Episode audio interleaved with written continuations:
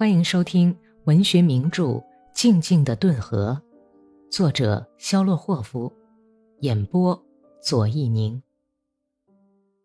第一百二十八章。这一天从晌午起就下起了冻雨，傍晚天放晴了。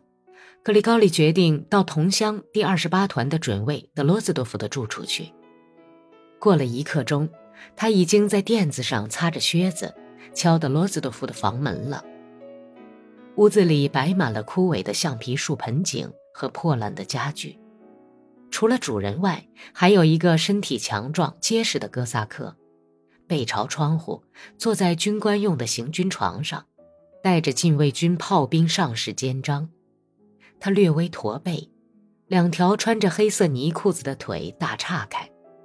把长满一层红毛的大手放在同样宽大的圆滚滚的膝盖上，军便服紧绷着他的两肋，在他那宽阔突出的胸膛上几乎要崩裂开了。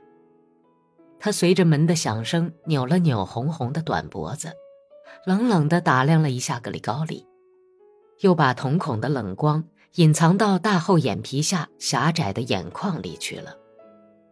认识认识吧，格丽莎。这位差不多是咱们邻居了，霍皮奥尔河口镇人，波乔尔科夫。格里高利和波乔尔科夫默默地互相握了握手。格里高利坐下去的时候，笑着对主人说道：“ 我把地板全踩脏了，你不骂我吗？不会骂的，别害怕，房东太太会擦的。哎，你要喝茶吗？”主人是个身材矮小、像泥鳅一样灵活的人。他用被烟熏黄的手指甲碰了碰火壶，遗憾地说道：“哎呦，只好喝凉的了。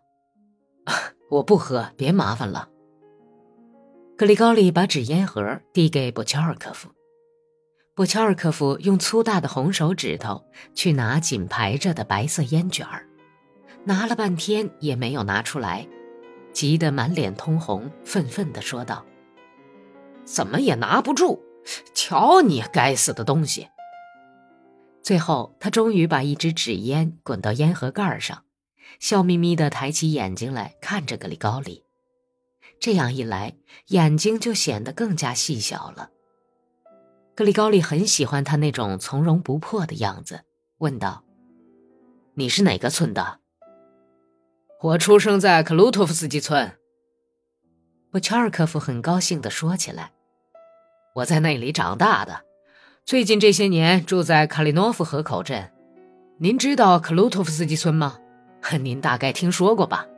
这个村子过去就是马特维耶夫村，紧挨着就是归我们镇管辖的丘科夫诺夫斯基村，再过去就是我们那两个村子了，上克鲁托夫斯基村和下克鲁托夫斯基村。我就是在那儿生的。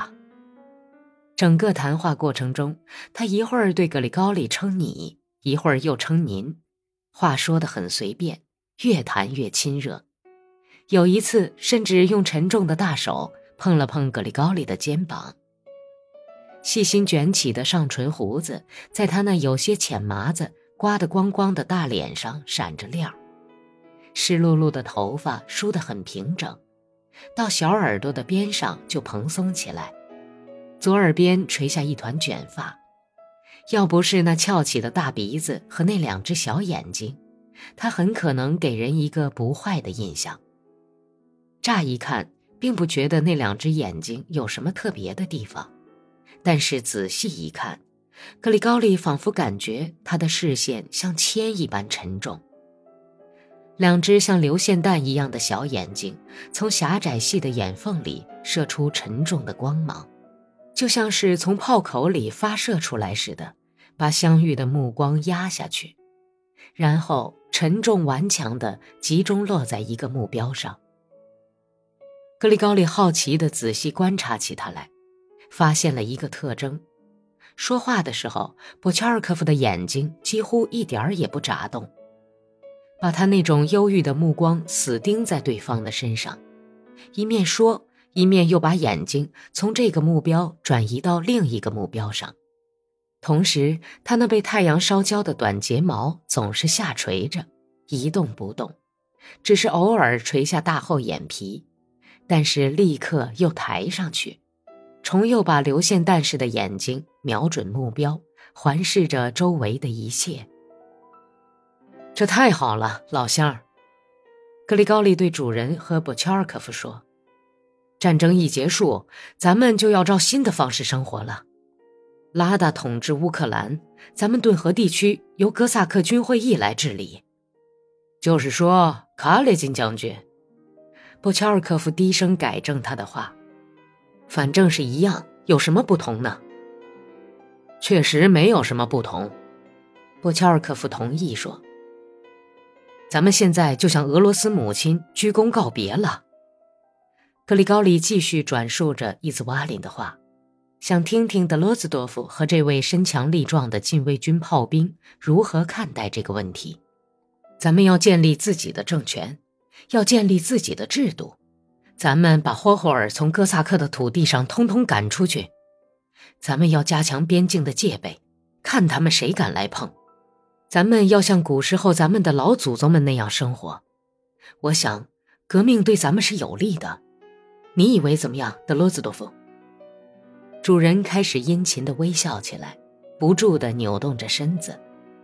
当然，当然。这样要好多了，这些庄稼佬把咱们的力气夺去了，他们搅得咱们简直过不了日子，而且鬼知道是怎么回事儿那些亲派的首领总是些德国佬，什么冯涛呗或者什么冯哥了呗，以及诸如此类的家伙。我们的土地都被分赠给这些德国军官，现在咱们可以松口气儿了。可是俄罗斯会同意这些办法吗？波乔尔科夫冷冷的低声问道：“大概会同意的。”格里高利很有把握的说：“都是一样的货色，照样是菜汤一盆也许比先前还要稀。怎么会是这样呢？一定是这样。”波乔尔科夫迅速的转动着像流线弹似的眼睛，用沉重的目光瞄准格里高利，说道。仍旧是首领们来压迫劳动人民，你还是要在所有各色的老爷面前立正行礼，他们照样打你的耳刮子，还叫你过这样的呵美好日子，把石头拴在你脖子上，推下深渊。格里高利站了起来，在狭小的内室里来回踱着，几次碰到波切尔科夫劈开的膝盖上，后来在他面前站住，问道。那么该怎么办呢？干到底。